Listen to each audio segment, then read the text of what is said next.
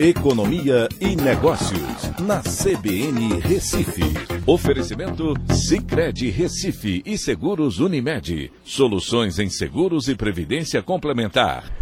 Olá, amigos, tudo bem? No podcast de hoje eu vou falar sobre a exportação de carne de frango bateu um recorde em 2022 e deve bater novo recorde em 2023.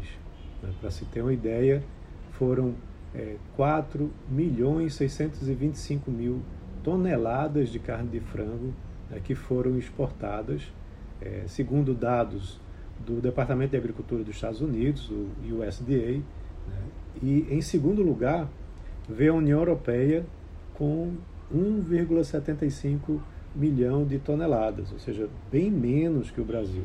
Ou seja, o Brasil já tem um, um posicionamento de destaque no mercado internacional, né, em primeiro lugar como exportador de carne de frango. E a expectativa agora para 2023 é que esse patamar aumente para 4,8 milhões de toneladas. Né.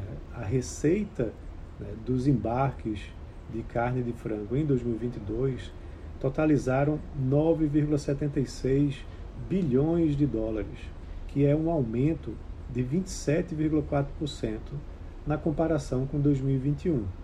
Certo? Então, isso ajuda bastante porque é, é mais receita né, na nossa, no nosso saldo da balança comercial, né, ajudando aqui é, não só o segmento, né, como a economia brasileira.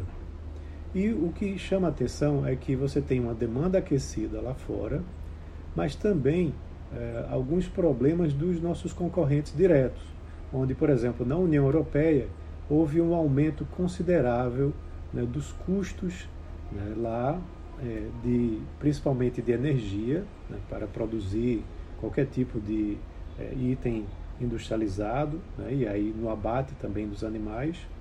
É, o conflito lá no leste europeu também ajudou para que os concorrentes, né, como a Ucrânia, por exemplo, perdessem é, lugar para o Brasil. E na Ásia, você tem um quadro sanitário bastante é, preocupante. Na realidade, não só lá na Ásia, né, como em todos os continentes onde você tem problemas né, de gripe aviária, por exemplo, e o Brasil nunca teve esse problema.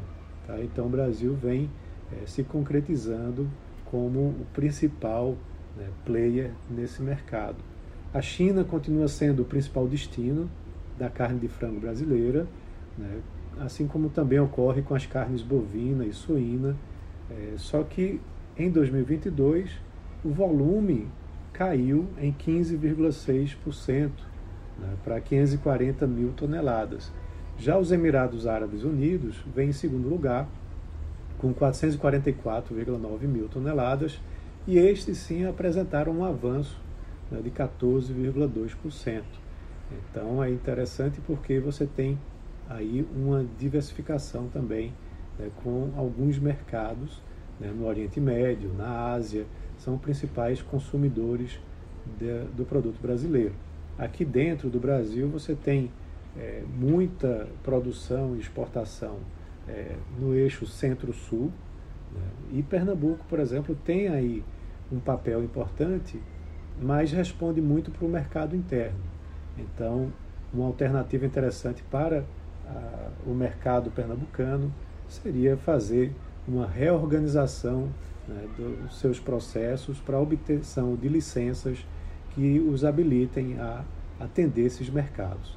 Tá? Mas é algo que pode ser sim planejado. Então é isso. Um abraço a todos e até a próxima.